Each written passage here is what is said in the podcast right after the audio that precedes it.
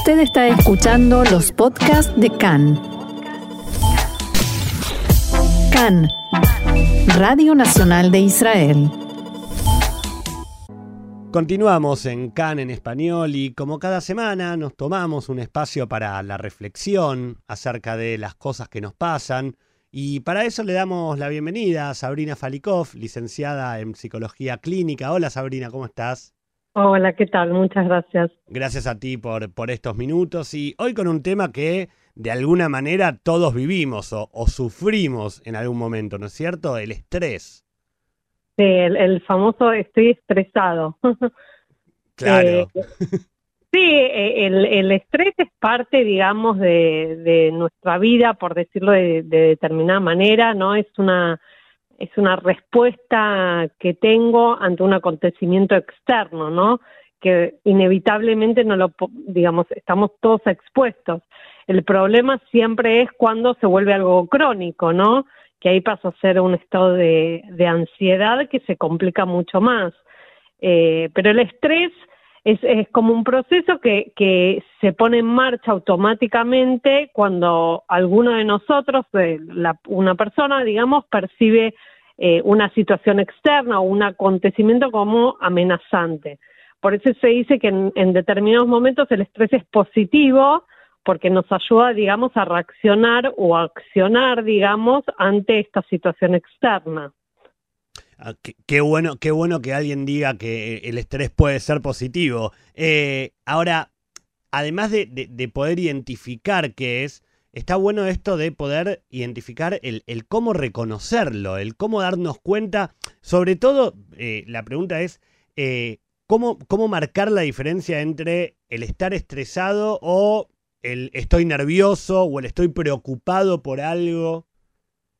Sí, el estrés se manifiesta mucho en, lo físico, por decirlo de una manera, ¿no?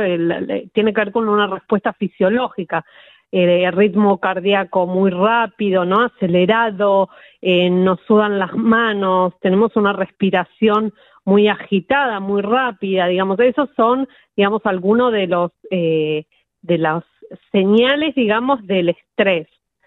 Te vuelvo a repetir, esas, esas, digamos, respuestas fisiológicas ante determinado acontecimiento me permite accionar. Diferente es cuando se vuelve crónico y constantemente sentimos estas, estas, eh, estas sensaciones corporales, ¿no? Y por otro lado está lo que es la ansiedad, eh, que es una complicación mucho más mayor que el estrés, eh, es cuando el sujeto no encuentra solución, ¿no? Y las emociones le, le desbordan. Es más que nada emocional, ¿no? Ante una preocupación externa. ¿Y la preocupación puede derivar en un caso de estrés? Sí, e, exactamente. La preocupación e, es, lo que sucede cuando la mente se, se obsesiona con algo, ¿no? Eh, eh, y como digo yo, preocupación, si dividimos a, a, la palabra, es preocuparse sobre algo, ¿sí? Que algo que no sabemos si va a pasar, ¿no? Me van a echar del trabajo, eh, mi novia o novio me va a dejar, eh, ¿no? Son preocupaciones sobre algo futuro, ¿no? Y el pensamiento obsesivo genera, digamos, una emoción negativa, con lo cual lleva a estados de ansiedad, ¿no? Donde el sujeto, vuelvo a lo mismo, no, no encuentra una solución, la emoción le desborda, eh, a veces viene acompañado eh, los trastornos de ansiedad con dolencias físicas, ¿no? Somáticas, eh, es, es como si te dijera que hay un elemento cognitivo, un, elemento del pensamiento y después la respuesta fisiológica que tiene que ver con el estrés, ¿no? Y, y se me ocurre mientras, mientras te escucho, el, la, la pregunta es, ¿hay determinadas eh, patologías o enfermedades que se han vuelto como muy de moda en, en los últimos años, ¿no? Digo, eh, tal vez hace un tiempo uno siempre hablaba solamente del estrés y ahora hay como frases eh, por el estilo de los ataques de pánico, vos hablabas recién de los trastornos de ansiedad. ¿Existe como una moda en, en, el último tiempo acerca de estas patologías? Sí, más que una es una necesidad de catalogar, digamos, lo que me está sucediendo eh, digamos, hay, hay una necesidad de ponerle nombre a lo que me sucede porque lo desconozco, ¿no? Antes, eh, como vos bien decías, el ataque de pánico, antes existía, no tenía el rótulo de ataque de pánico, ¿no? Digamos, si la gente fue utilizando determinada terminología para entender lo que le sucede, porque así somos los seres humanos, necesitamos, digamos, entender qué estamos atravesando. Vuelvo a lo mismo, el estrés, eh, eh, digamos, es parte de, de, la naturaleza humana, pero, o sea, se vuelve problema cuando es crónico, porque yo te puedo decir un día estoy estresada porque tuve mucho trabajo y queda en eso, digamos, un día de, de mucho trabajo. Sí, descanso y ya está. Exacto, o que en, mi casa hubo problemas y, y, estoy estresada. Pero el problema es cuando se vuelve crónico y esa persona eh, describe su vida como estrés, ¿sí? Como constante, ¿no? Claro. Que, continúa a través del tiempo, esa sensación de nerviosismo, de ansiedad, ¿no? Y sobre todo de sintomatología física, ¿no? Dolor de cabeza, mareo, no sé, ataque, puede darse ataques al corazón, ¿no? Por eso después están las prescripciones. ¿Y de qué manera podemos trabajar para evitar llegar a estos eh, extremos de alguna manera? Porque bueno, vos recién nos ayudabas a reconocer todas las, eh, de alguna manera, sintomatologías eh, físicas, pero cómo llegar a esto, justamente, de no un infarto, no a eh, aquellas personas que de repente van manejando y sienten que no pueden controlar la ansiedad de lo que les está pasando en ese momento. Bueno, hay muchas soluciones para eso, digamos. Básicamente se trata de hacer actividad física, ¿no? Poder tener eh, alguna actividad de descarga donde yo puedo descargar esa, esa emoción de ansiedad o de estrés. Eh, existen técnicas de relajación como ser yoga, meditación, eh, que ayudan también a, estar en el momento presente y no tanto en el futuro, en la preocupación por el futuro. Eh, obviamente pasar tiempo con familia y amigos, ¿no? Distracciones, buscar pasatiempos. Es muy importante el dormir, tener suficientes horas eh, de dormir, una alimentación saludable y, por supuesto, digamos, en caso de, de que esto se vuelva crónico, como te decía anteriormente, las terapias psicológicas y en caso de necesitarlo, medicación. Hay muchos eh, eh, pacientes que, digamos que sufren de estrés crónico o ansiedad crónica que lamentablemente tienen que ser medicados para poder eh, equilibrar su, su calidad de vida, ¿no?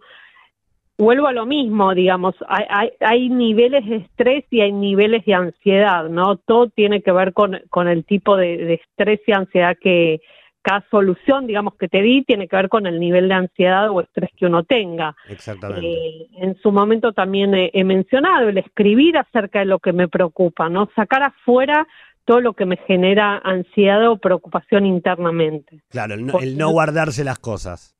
Tal cual, exactamente. Digamos, la vida nos pone en constante prueba de situaciones de, de de estrés y preocupación, ¿sí? No, podemos evitarlo. Lo que sí podemos cambiar es cómo nosotros reaccionamos o accionamos frente a esa situación, ¿no? Eh, respirando, meditando, eh, hablando con alguien al respecto para poder sacarlo afuera, poder buscar soluciones. Eh, de eso se trata, sí, de, de, digamos, sacar afuera algo que me está pasando internamente o mentalmente o físicamente clarísimo y aunque no, aunque no es fácil siempre, es bueno poder empezar a tener este tipo de, de, cosas en la cabeza, de, puntos que, que, nos ayudan. Ahora, antes de despedirnos, Sabrina, me, me, gustaría preguntarte, digo, saliendo ya de, de, este año de pandemia, de coronavirus, de encierro, ¿cómo fue o cómo, cómo vos desde tu rol de, licenciada en psicología pudiste observar cómo ha sido la, sensación de la gente que tuvo que vivir esta situación de por sí tan estresante que, vivimos todos durante el último año. Y se vivió de una manera muy, muy, por valga la redundancia, muy estresante, porque fue un, un hecho, digamos, inesperado, ¿no? La pandemia vino a, sacudirnos a todos nosotros y, no estábamos preparados para eso, es algo que no, no conocíamos, no sabíamos, con lo cual es muy natural que, que, cada uno de nosotros haya vivido situaciones de estrés, ansiedad, angustia, preocupación, ¿no? Eh, fue todo muy abrupto y hubieron muchas consultas eh, en, función de eso, ¿no? En qué voy a hacer, qué va a pasar, mucha gente que se quedó sin trabajo, lamentablemente, porque no es solo este año de pandemia, sino las consecuencias que vienen y, y que vinieron y vienen, digamos, a raíz de la pandemia, ¿no? Entonces, eh, todo lo que todo lo que trajo la pandemia eh, hablando del tema que hoy nos convoca, que es el estrés, digamos, y la ansiedad, eh, vino a, digamos, de una magnitud tal que, la gente se vio desbordada, ¿no? Por eso la búsqueda de ayuda.